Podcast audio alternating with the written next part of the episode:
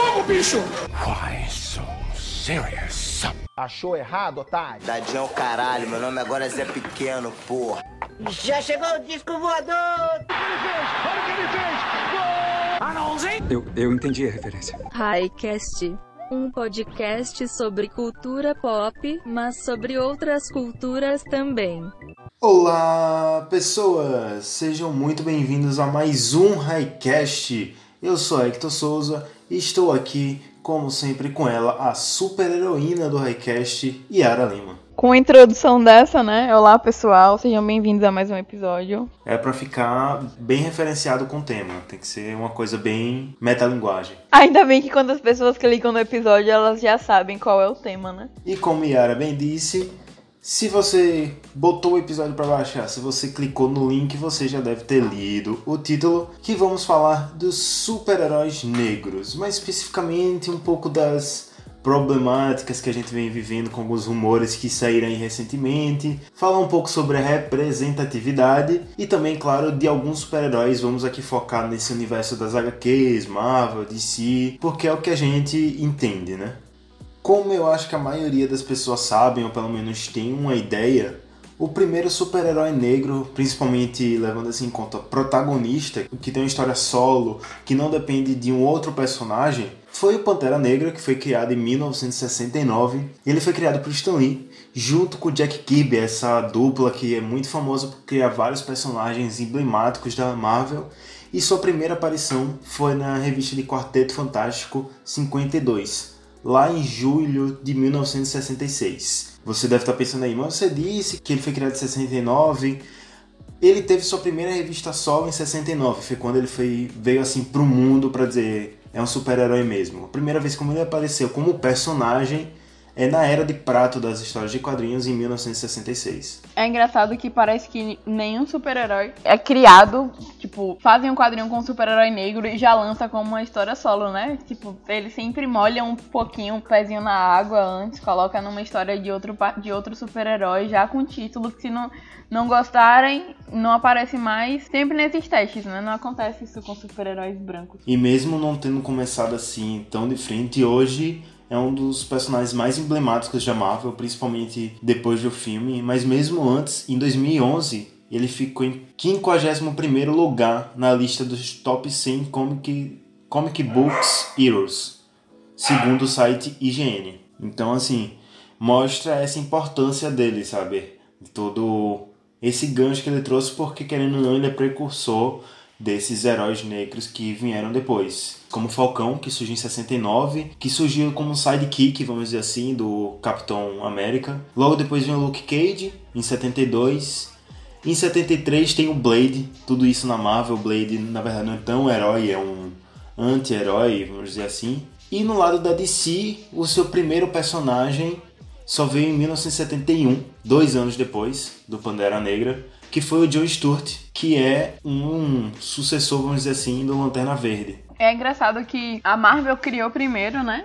Questão de, de botar um super-herói negro. Mas nesse caso a DC acabou abraçando a causa direito mesmo, assim. Tinha o, o Lanterna Verde. A série animada também foi com Lanterna Verde já. Então, tipo, pelo menos quando você fala de Lanterna Verde, no imaginário das pessoas ainda é mais forte o, o Rod Stewart do que o próprio Hal Jordan. Embora o Hal Jordan tenha tido um filme, ainda é mais forte mesmo o John Stewart. Pra mim é o melhor lanterna que tem. Pra muita gente, principalmente por essa lembrança afetiva com a Liga da Justiça, né? o desenho da Liga da Justiça. Mas tem uma coisa que me incomoda um pouco nesse primeiro personagem da DC, porque a Marvel foi lá e criou um personagem do zero, sabe? Criou toda uma história de um personagem negro com origens africanas, e a DC reaproveitou um personagem branco e colocou ali um sucessor negro, uma forma de ser mais aceitável, vamos dizer assim, para os leitores. Eu acho que nesse sentido, é, as duas fizeram a mesma coisa, sabe? Que foi só molhar o pezinho para testar a temperatura. A Marvel, se ela quisesse, ela deixaria o Pantera completamente esquecido, só naquele quadrinho que ele apareceu, ou então colocaria ele aparecendo só em histórias em que ele não tivesse uma voz. A DC foi lá e colocou um Lanterna Verde e Negro, sendo que existem outros, acho que se eu não me engano são sete ou são seis. Existem outros lanternas em que cada um tem uma personalidade, tem uma aparência e poderia só sumir como lanterna verde negro e deixar só os personagens brancos ou o Pig lá, que existe também. Assim, uma criou o personagem com as origens e a outra deu um espaço maior, mas nenhuma das duas realmente arriscou de colocar um personagem já no seu próprio título. E é isso. Mas também a DC foi a primeira que criou uma personagem feminina negra chamando de Heroína, que é uma personagem que hoje eu não sei ainda se aparece nas edições, mas é bem desconhecida, que é a Núbia. Ela era irmã da Mulher Maravilha, da Diana, que em uma guerra que teve lá em Temícera, ela foi raptada. E só muito tempo depois, nessa edição, que Diana descobre essa irmã e vai resgatar ela e as duas se unem lá. Nos títulos mais recentes, tanto o título da Mulher Maravilha quanto o título dos Titãs, quem aparece é a Dona Troy, que é a irmã da Mulher Maravilha. É, eu acho que o nome de heroína dela é Moça Maravilha, se eu não me engano. Mas ela é branca, então eu, eu nunca vi nenhuma menção recente a Núbia não. Essa Núbia foi criada em fevereiro de 1973 e no mesmo ano, só que no mês de agosto, foi criada Tilda Johnson, que foi da Marvel. Algumas pessoas interpretam como uma resposta que a Marvel fez para DC para não ficar tão atrás com essa primeira super-heroína negra, que ela foi criada como personagem secundária do Capitão América, uma espécie de sidekick igual ao Falcão. Tem algumas várias fanarts no Google, é, da Mulher Maravilha Negra, da Núbia no caso, mas é só isso, sabe? O máximo que vocês vão achar dela são fanarts, tem algumas camisas, são comercializadas também,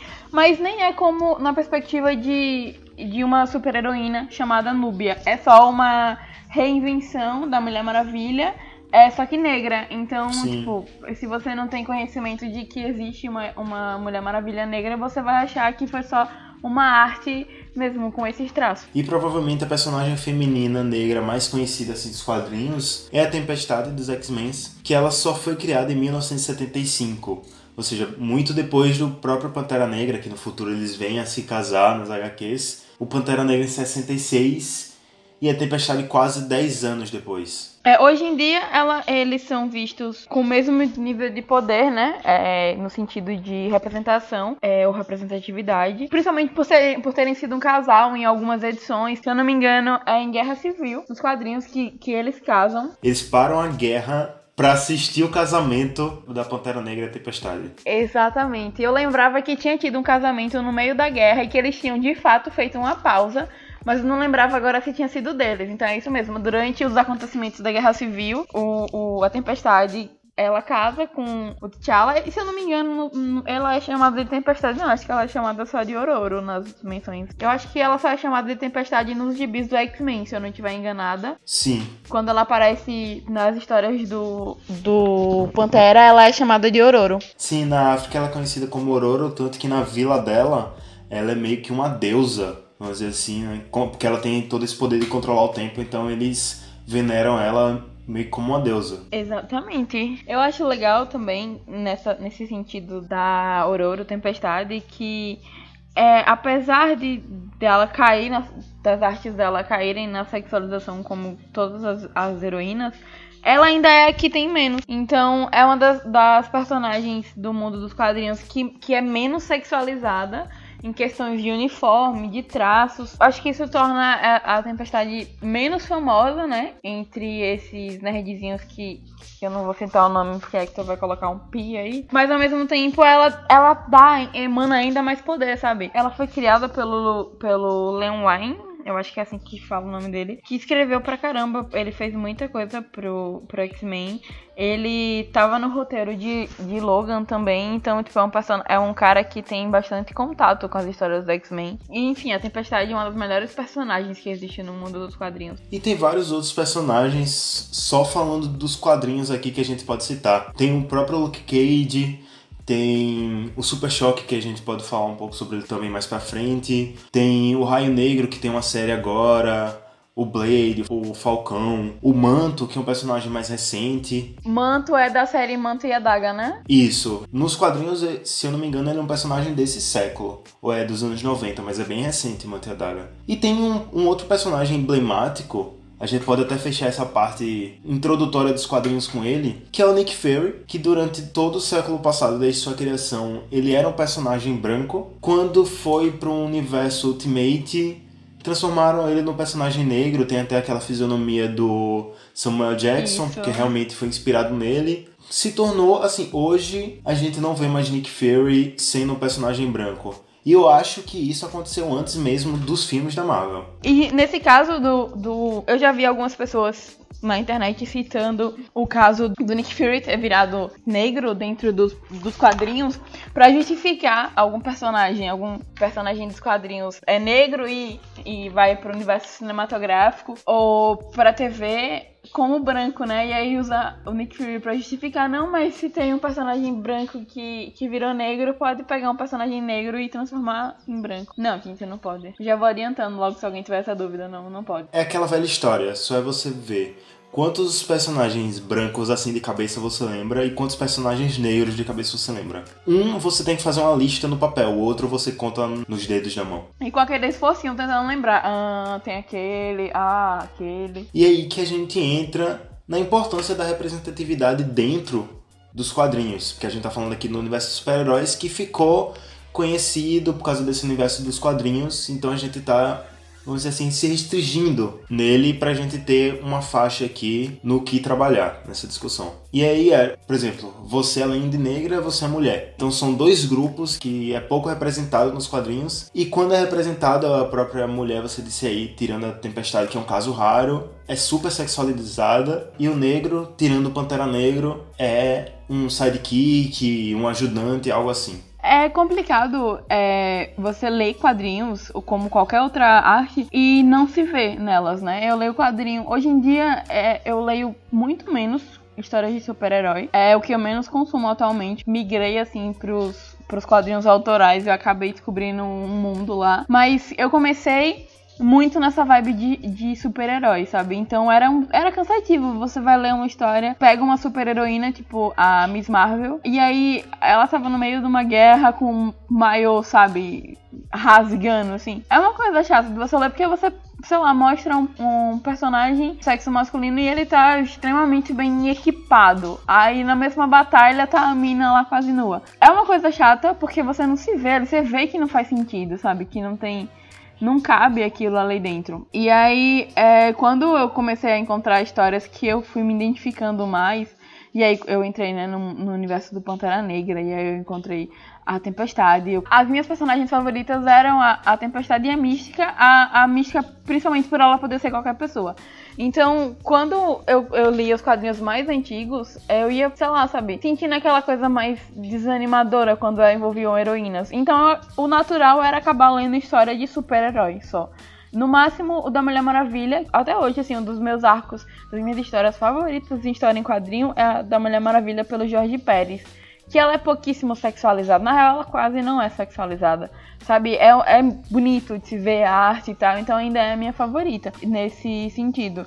Mas não é aquela coisa de ter uma personagem negra, sabe? De. Sei lá, acho que o máximo que, que eu via, que eu achava legal na Mulher Maravilha eram os cabelos cacheados. Que no do Jorge Pérez ela é Sabe, aquele cabelo cacheadão, volumoso que eu achava lindo. Então, pra mim, hoje em dia é muito legal eu chegar e ler um, uma história e ter, sei lá, você vai ver os arcos do Pantera Negra agora, agora até os quadrinhos do Taneshi, que, que acho que tá na terceira edição. É lindo, sabe? Você vê, você vê as personagens femininas, elas não estão sendo sexualizadas daquele jeito ridículo. É, elas têm arcos próprios. Com o sucesso que o filme do Pantera Negra fez, as Dora Milaje começaram a ter mais voz dentro das histórias. Então é uma coisa que, que eu me sinto feliz em assistir, em ler, em ler na verdade. Que eu já tinha perdido muito esse hype com, com história de super-herói por isso, porque ou era extremamente sexualizado, ou o papel das personagens femininas era servir aos personagens masculinos, sabe? Você não precisa ir longe pra, pra notar isso. Se você for assistir os próprios filmes da Marvel, se você pegar do início até agora, você vai ver a diferença na quantidade de espaço e de cenas que a Natasha já teve. O primeiro filme do, dos Vingadores eu canso de me estressar no tanto de frame que tem só dela de costas, sabe? Os posters da Natasha era só ela de costas. Até fizeram uma piada com isso, né? E começaram a colocar os super-heróis do sexo masculino de costas nesse, nessa imaginação que faziam dela. E, e no, no, último filme, tipo, eu, eu, realmente assisti procurando isso, tanto Guerra Infinita quanto o Endgame, não tem é, isso. Na Natasha ela tem voz, ela manda, ela fala as coisas. E, e tem a Okoye lá no meio também. Então é legal, é, hoje em dia, para ler essas histórias, sabe, é mais tranquilo. Você se vê nos personagens, você encontra representação, você encontra histórias e arcos que você gosta. Porque eu só acabava achando legal os arcos masculinos, porque era onde tinha realmente luta, onde focava nas coisas legais e não era aquela coisa que quando botavam um personagem feminina, eles enrolavam a história para parecer mais cansativa. É muito legal pegar um quadrinho hoje, você chegar numa banca e encontrar vários personagens negros, sabe? Ainda não é ideal, mas a gente consegue ver que tá mudando. E essa representatividade negra feminina gerou muito alvoroço alguns anos atrás, eu não vou lembrar, acho que uns 5 anos atrás, que a Marvel deu uma substituta pro Homem de Ferro, Tony Stark morreu nas HQs da Marvel, e a Riri, acho que é Riri o nome dela, que ela pegou o codinome de Coração de Ferro, ela era tipo um assistente do Tony Stark e aí ele fez uma armadura para ela e quando ele morreu, ela ficou como sucessora dele. Ela é uma mulher negra, na verdade ela é uma jovem negra, cabelo cacheado, volumoso. E aí começaram esses fãs de quadrinhos começaram a falar mal, dizer que isso não podia acontecer e blá blá blá blá blá. Acho que foi relacionado a isso, mulher negra, acho que foi um dos últimos alvoroços, tirando a da Estelar, da série dos Titãs que a gente tratou lá no nosso primeiro episódio do Highcast. E contando um pouco também da minha experiência assim pessoal nessa coisa de representatividade nos quadrinhos, eu sempre fui muito fã de dois, na verdade, um grupo e um super-herói que eu lia muito, os X-Men, porque eu gosto muito dessa coisa dos mutantes e tal, dessa coisa do grupo. E super-herói era o Homem-Aranha, que eu acho que quase todo menino nerd se identificava com ele por causa de tudo que ele sofria e tal. Mas assim, quando eu olhava pro Homem-Aranha, pro Peter Parker, é como se ainda eu não me visse por completo ali, sabe? Como era guri, eu não entendi o porquê. Eu só não tava, me dizia, tá, eu me identifico, mas ainda não me vejo aqui. E foi aí que na minha adolescência, lá em 2011, foi criado o Miles Morales, que é o, Homem-Aranha do Universo Ultimate, e depois que Peter Parker morre, ele assume o manto, e aí vem uma carga assim do Homem-Aranha novo, ele é negro e ele sofre com tudo aquilo que o Peter Parker sofria porque ele é um menino nerd e tudo mais. Só que além disso, ele é um menino negro, ele curte rap e ele tá assim nessa dualidade. E tem uma história que eu não esqueço dele, que é logo nas primeiras, que é quando a roupa dele rasga no meio uma batalha e pela primeira vez o público vê um pedaço da pele dele. E aí tem uma blogueira que era super fã do Homem-Aranha, ela vivia dizendo sobre isso, querendo descobrir quem era, e ela vê essa imagem da Zoom e vê que ele é negro. E aí a partir daí ele não fica mais conhecido como o novo Homem-Aranha, ele fica conhecido como Homem-Aranha Negro.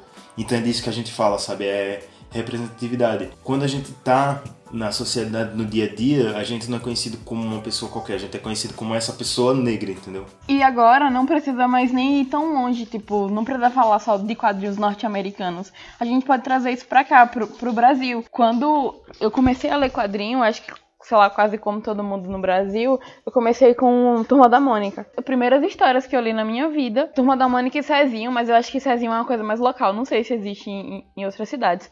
Mas aqui tinha muito Cezinho, aqui em Aracaju. Então eu comecei com a Turma da Mônica e aí eu gostava daquilo, sabe? Mas é aquela coisa, todos os personagens são desenhados como, como brancos. E hoje, 2019, se você for procurar um quadrinho da Turma da Mônica, você vai encontrar uma edição especial do Jeremias, com o, o, o, o prefácio escrito pelo Emicida.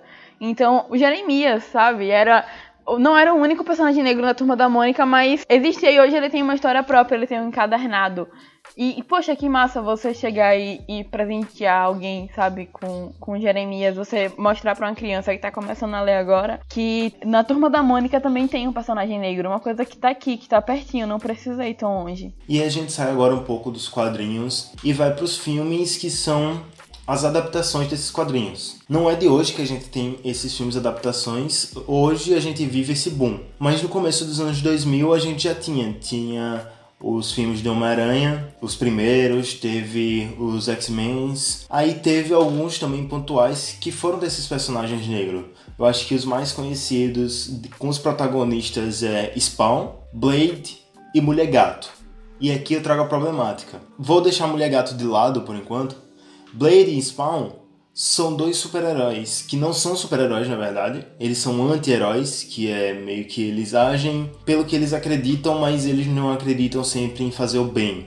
Vamos dizer assim, a missão deles não é ajudar as pessoas. E a história deles não se baseia na cor da pele que eles têm. Se você pegar e colocar eles como um personagem branco, não vai fazer tanta diferença. A parte deles serem negros é só é só a gente que a gente tá vendo que eles são, mas eles não mencionam isso, eles não se enxergam como negros.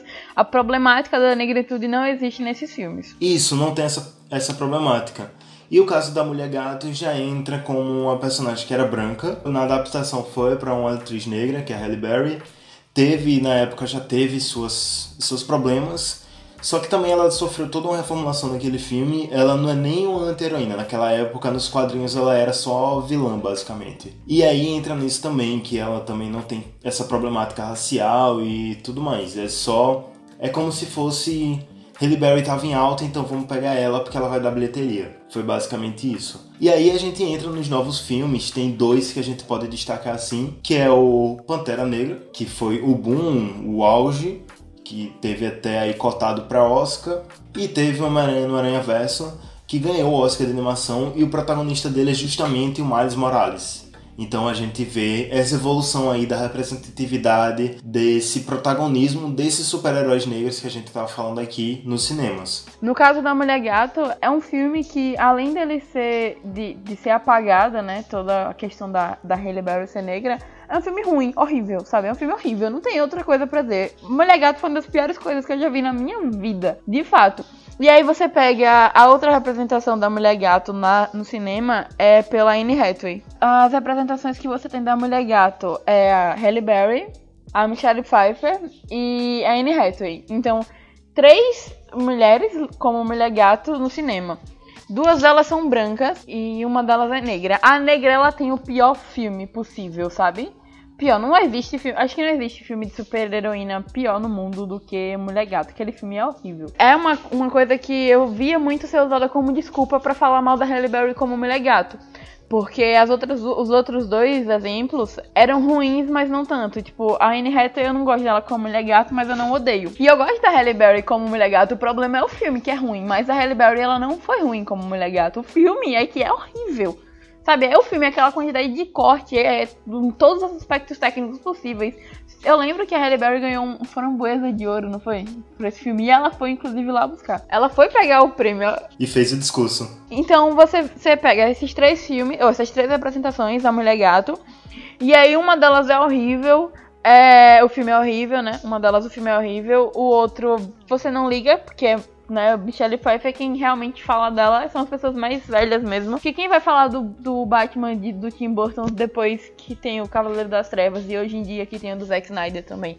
Sabe, a gente vai falar desses. E aí a Anne Hathaway. Então, é, você vai falar mal da Halle Berry e querendo falar do filme, mas você vai usar o filme como desculpa para você ser racista também, sabe? Que era o que eu vi, era as pessoas usavam do fato da, do filme ser ruim para desmerecer ainda mais a, a Halle Berry, sendo que o problema nunca foi ela. Sabe, a Anne Hathaway eu acho uma mulher gato terrível, mas as pessoas não falam a mesma coisa. E tipo, porque o Cavaleiro das Trevas é, ainda é visto como um filme muito bom. Então é usar, para mim sempre foi usar o, o fato do filme ser ruim como uma desculpa para ser ainda mais racista. E aí diz que enxerga a mulher gato como a Anne Hathaway ou como a Pfeiffer. Você não enxerga a mulher gato como a Halle Berry, sabe? Sendo que para mim, em relação de representação, ela, ela, era a melhor mulher gato. Só deu azar de ter sido um filme extremamente ruim. Outro ator que sofreu isso também que acabou pegando um personagem que é branco e teve um filme ruim, apesar da sua interpretação não ser tão ruim. Eu não lembro o nome do ator agora, mas foi o Rei do Crime no filme Demolidor, que ele foi super rechaçado e aí disseram que o Rei do Crime não podia ser negro e tudo mais por conta disso, do filme ser ruim, não da atuação. Mas assim, você acha aquele filme ruim, é? Eu gosto tanto.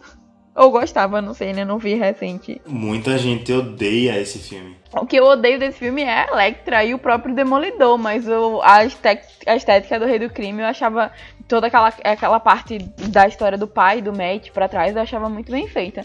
E o Rei do Crime, assim, é chato você, você ver a representação de, tipo, o negro do filme e ele ser um vilão, mas ao mesmo tempo eu achava foda porque era um vilão muito bom. E o, o Michael Clark Duncan tem essa coisa de você não conseguir, pelo menos comigo, de não conseguir odiar ele, sabe? Porque ele tem toda uma coisa assim de que ele tá falando mal de você, mas você consegue concordar com ele, não sei. Pelo menos comigo bate. Mas é sintomático que o vilão da história seja interpretado por um negro. Outra representação que a gente tá tendo desses super-heróis negros são nas TVs, nas séries de TVs. Se no cinema hoje em dia a gente teve Pantera Negro e o Miles Morales na animação, na TV a gente tem protagonistas também como Raio Negro, que é da DC, que tem a série na Netflix, e o Luke Cage da Marvel, que também teve sua série na Netflix e foi cancelada, mas aí por meio por coisas contratuais da Marvel e tal, que era uma série que eu até considerava muito boa. Luke Cage para mim é um, a maior tristeza, porque a primeira temporada da série é muito boa. Para mim, eles tiveram é, decisões erradas na construção da primeira temporada e aí acabou sendo. É, acabou ficando chato porque tinha um vilão perfeito que era o Boca de Algodão, que ele era interpretado pelo Marshala, que é, sei lá, simplesmente perfeito, sabe? Eu fiquei frenética assistindo aquilo. Só que o problema da temporada é que o, ele é o vilão, ele não é o vilão principal. É, embora seja o melhor vilão. E aí quando ele morre, acho que ele morre, sei lá, no meio da série, os outros episódios em seguida não, não é mais a mesma coisa, perde o ritmo, porque o vilão seguinte não é bom como ele, sabe? Não é a mesma coisa. Mas Luke Cage eu achava perfeito, porque além de, de ser um, um super-herói negro, ele tava ali no Harlem, então os personagens ao redor dele também eram negros, e a personagem com quem ele tinha envolvimento amoroso era negra. Aí tinha a. aparecia a Mystic Knight, que eu acho que ela aparece no final da primeira temporada era é, tipo a outra personagem que bate de frente com ele nível de poder é uma, é uma personagem negra também. O cara que não era negro do, do plot principal era latino, então era uma série que, que em termos de representatividade tava ali na sua frente o tempo todo, sabe? Eu achava isso o máximo. E, e outra coisa importante é a trilha sonora. A trilha sonora do Luke Cage era também nesse sentido de terem músicos negros, ter muito rap, sabe? Eu, nossa, eu achava o Luke Cage perfeito. Foi uma pena mesmo que, por erros de, de produção, tenha se perdido tanto em níveis de tédio. Porque tem aquele padrão da Netflix de. Hoje em dia menos, mas na época que saía, toda série tinha basicamente 13 episódios. E aí o Luke Cage na primeira temporada não tinha tanta coisa para contar, assim, 13 episódios. E aí estendeu muito a série, mas se ela fosse de 10 episódios, ela era ó, perfeita. E a gente viu uma representação menor, mas também existia nas séries da DC que estão sendo canceladas agora, porque a DC tá criando o seu canal de stream lá com novas séries. Mas, por exemplo, em Flash, tem a Iris Allen, que tem o seu irmão também que tem o seu pai, o irmão até virou Kid Flash. E assim, nas histórias originais eles eram brancos, ruivos. Depois de 1952 eles foram reformulados como uma família negra, afro-americana. E na série resolveu adotar esse universo dos 952.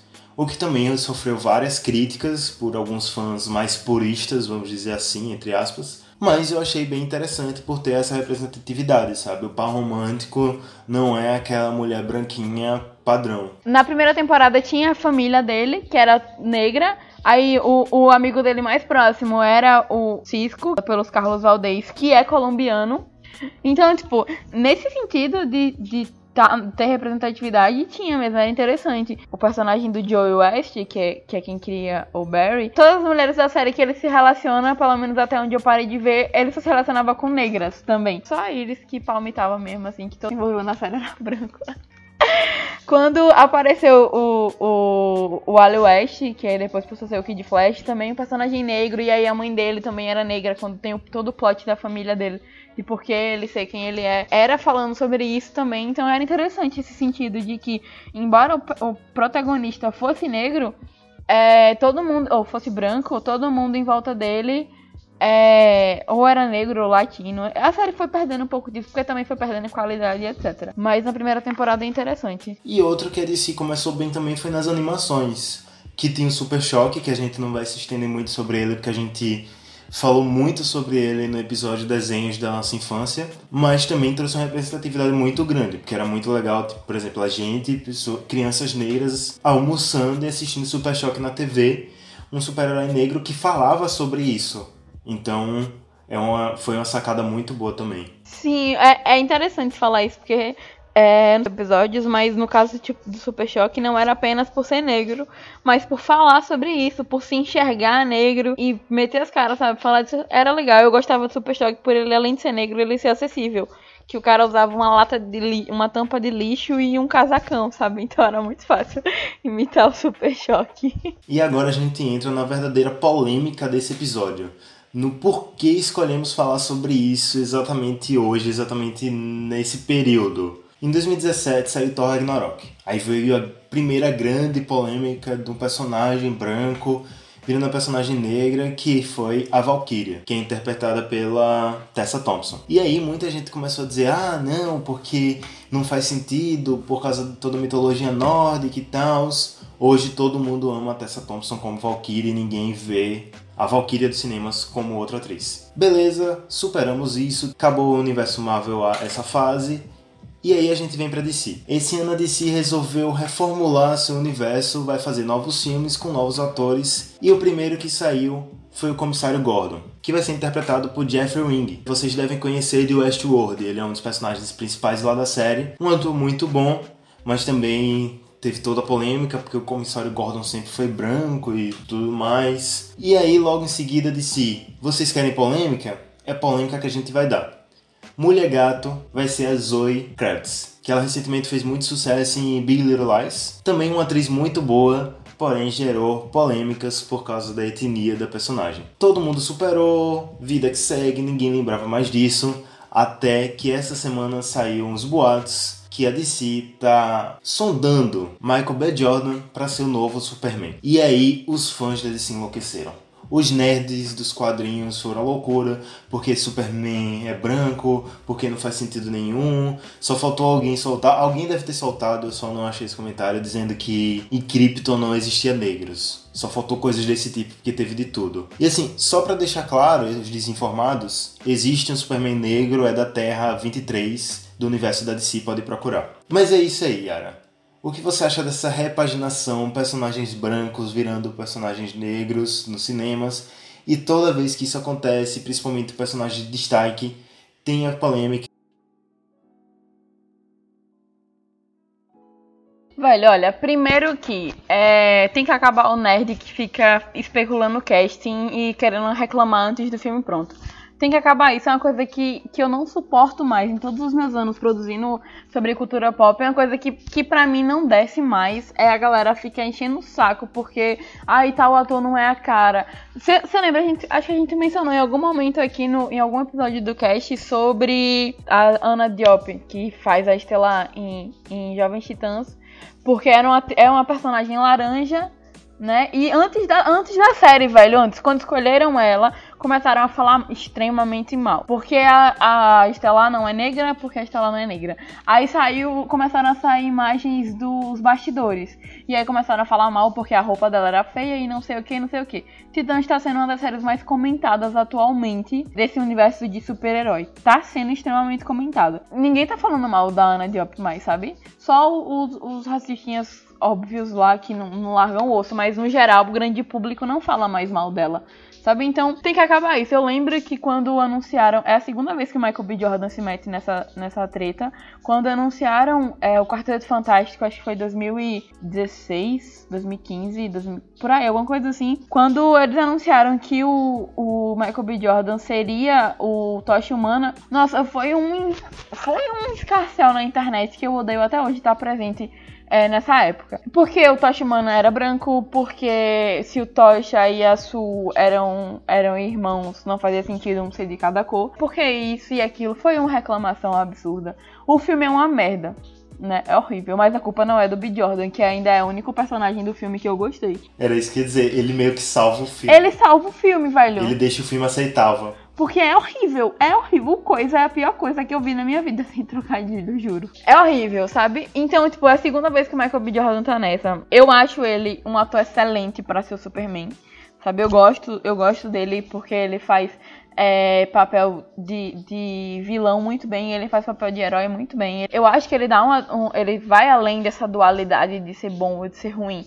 Eu gosto de imaginar, eu gosto do Superman do, do Henry Cavill, mas eu amo imaginar a ideia do B. Jordan como Superman. É reparação histórica, sabe? Botar um Superman lá negro. É reparação histórica, assim.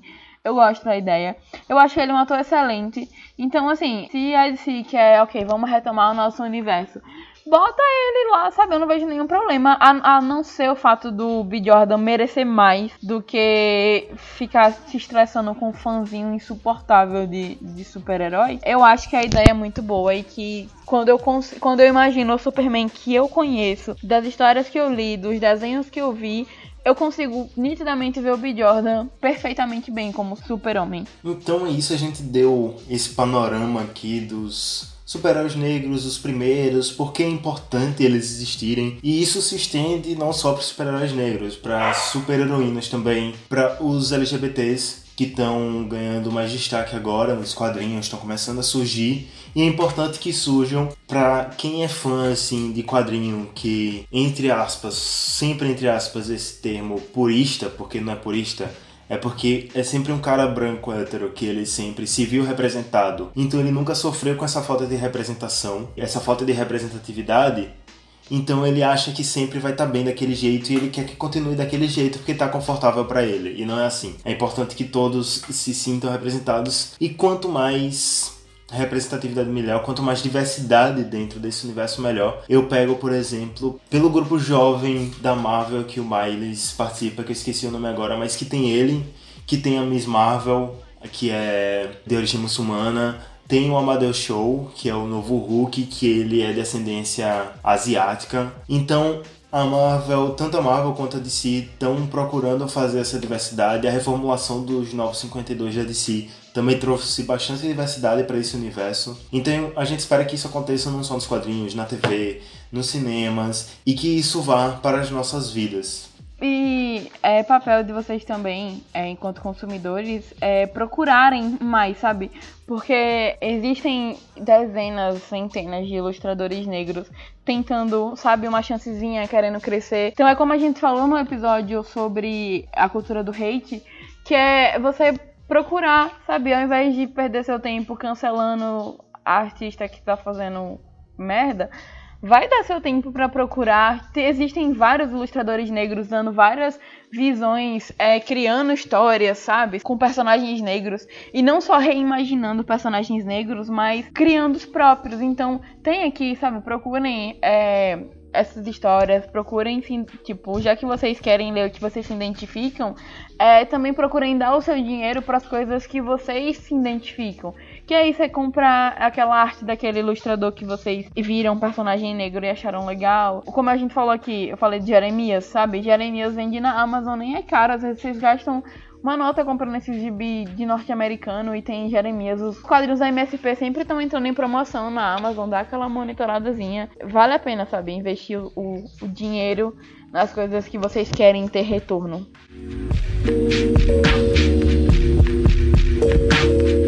Diz aí, o que é que você manda?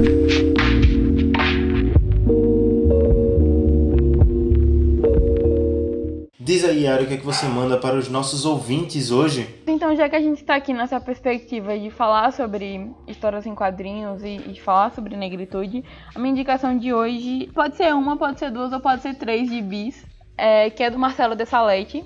Para quem é próximo a mim já, já me ouviu palestrar sobre ele mais de uma vez. Eu sou muito fã do, do Dessalete. E tem três quadrinhos que ele escreveu que qualquer um deles você pode ler porque é perfeito que é Cumbi, Angola Janga, Angola Janga inclusive é premiadíssimo, e Encruzilhada. Três quadrinhos estão estão disponíveis na Amazon. Tem uns que são mais baratos, outros um pouco mais caros, mas é aquela coisa de monitorar, sabe? Fica dando uma olhada, espera ficar um pouco mais barato, porque é realmente muito bom. Cumbi foi uma das coisas mais perfeitas que eu já tive o prazer de consumir na minha vida. E depois que eu conheci Kombi, eu fui em busca das coisas que tinham, que, que tinham do Dessalete, aí encontrei Angola Janga, que é perfeito. É, só pra vocês terem noção, é, tipo, Angola Janga é, tipo, um reino africano, né? Dentro da história dele, o Angola Janga foi um reino africano que ficava dentro da América do Sul, né? Estão achando familiar de alguma maneira? É, é muito bacana, sabe? O Desolite é, é um, um artista negro é, que fala sobre negritude, que fala sobre a África. Os quadrinhos dele são bonitos, a arte é perfeita, sabe? É realmente uma. Eu não sei se eu já indiquei alguma vez, se eu já tiver indicado vocês e vocês não tiverem ouvido o que eu falei, escutem agora, por favor. Procurem o The Salete, sabe? É maravilhoso. Eu acompanho ele nas redes sociais, eu sou extremamente fã do trabalho. É, ele, às vezes, ele aparece na Comic Con, não sei se tá esse ano, mas às vezes ele vai na Comic Con e dá os autógrafos dele tal. Então é isso. Angola Janga, Cumbi ou Encruzilhada. Qualquer um dos três, sabe? Extremamente perfeito. Vale muito a pena ler. Eu vou continuar nessa pegada e indicar um novo disco do Ricon Sapiência, Mundo Manicongo, que é um pouco diferente do Galanga Livre porque ele traz uma pegada mais rítmica, de dança, ele traz mais essa agitação, mas sempre com referências afros. Tanto que o subtítulo, vamos dizer assim, do, do disco dele é Dramas, Danças e Afro-Raps, que é essa pegada do rap, do rap é com a pegada africana, mas tipo, é como ele mesmo diz, talvez esse nome não faça tanto sentido porque o rap já é uma coisa da cultura negra, então já tem isso incrustado nele é esse álbum que eu trago como dica aqui de hoje. E que tá perfeito. Assim, só fazendo um adendo, esse álbum tá realmente muito bom. Sabe, pra quem já, já conhecia o, o Rincon, eu acho que não vai se decepcionar. E pra quem tá conhecendo agora, vale muito, muito, muito a pena. E, assim, só um minutinho, né? Deixa eu falar uma coisa aqui rapidinho, antes de encerrar. Eu indiquei os quadrinhos e tal, mas eu queria fazer uma última indicação, assim, bem rápida, que é pra vocês irem ouvir o álbum novo da Clara Lima. Ela é uma rapper de, de Minas Gerais também, é, da DV Tribo, que é, é quem, quem escuta o Jonga já deve ter ouvido alguma coisa. Ela é da cena mineira. E ela lançou um álbum é, faz uma semana é muito bom, sabe? É curtinho, acho que se eu não me engano são oito ou são nove músicas. É uma coisa muito gostosinha de ouvir. É, o som, sabe, o som da Clara é super limpo. É, é realmente muito bom. O nome do álbum dela é Selfie. Esperamos que você leia e ouça nossas indicações. E antes de finalizar, queremos deixar aqui um último convite, vamos dizer assim, que é você nos ajudar a realizar o episódio especial do Natal do Highcast. Caso você já era ouvinte você deve se lembrar que ano passado a gente fez histórias de Natal. Caso você não seja ouvinte, você pode ir lá ouvir, já que já está chegando essa época, entrar assim no clima natalino, onde a gente lia as histórias de nossos ouvintes e comentava um pouco sobre elas, os acontecimentos do Natal, não necessariamente coisas que envolvam o Natal.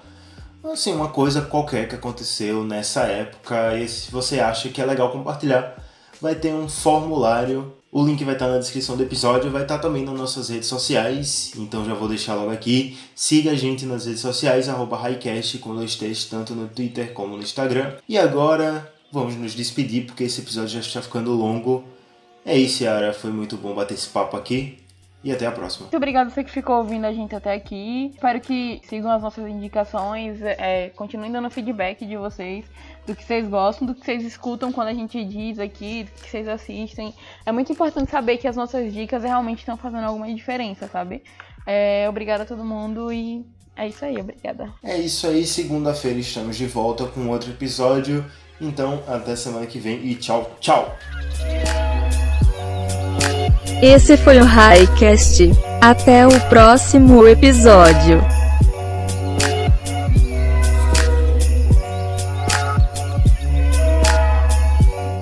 sério, mais sério, assim, sem, sem ser assim, off. Eu acho. Tem, fizeram um, um Narce é, e umas edições assim dele com a roupa do Superman que eu achei do caralho, cê é doido. Véi, ia ser muito bom se acontecesse, velho. Ia ser muito massa, porque o B. Jordan ele tem essa. Sei lá, ele tá ficando mais velho, né? Ele tá na hora de parar de fazer papel de garotão. E assim, eu acho que ia ficar muito lindo, velho. Real mesmo, eu gostei muito da ideia. Lindo ele é de qualquer jeito. Esse podcast foi produzido e editado por Hector Souza.